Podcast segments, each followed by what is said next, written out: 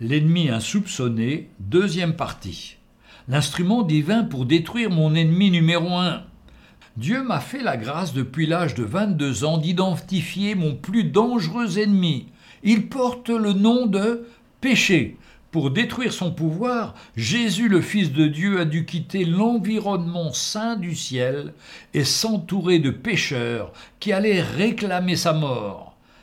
Cette mort de celui qui n'avait jamais commis de péché fut l'instrument divin pour détruire mon ennemi numéro un. En acceptant Jésus dans ma vie, en croyant en lui de tout mon cœur, le pouvoir de destruction et de condamnation du péché fut anéanti en moi par le pardon et la purification. Nous sommes pécheurs signifie que nous sommes péchés. Le péché est l'ennemi que peu de gens soupçonnent. C'est le pire ennemi, car le plus sournois et le plus destructeur. Il envoie des âmes là où personne ne voudrait se rendre, et dont personne ne veut entendre parler.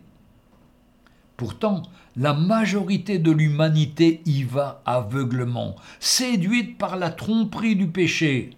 Car ce dernier, c'est se faire oublier par la pratique même de la religion, en noyant notre conscience dans les bonnes œuvres sociales ou religieuses, et que la parole de Dieu appelle œuvres mortes, c'est-à-dire qui n'ont aucun pouvoir de nous donner la vie et de nous changer. On ne se débarrasse donc pas aussi facilement du péché. Ce n'est pas une seconde nature que l'on peut assujettir, c'est notre nature première et primitive, indomptable et immuable.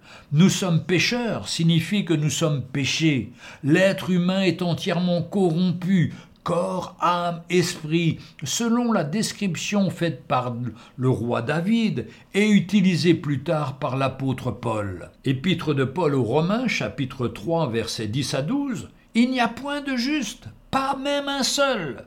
Nul n'est intelligent, nul ne cherche Dieu, tous sont égarés, tous sont pervertis, il n'y a aucun qui fasse le bien, pas même un seul.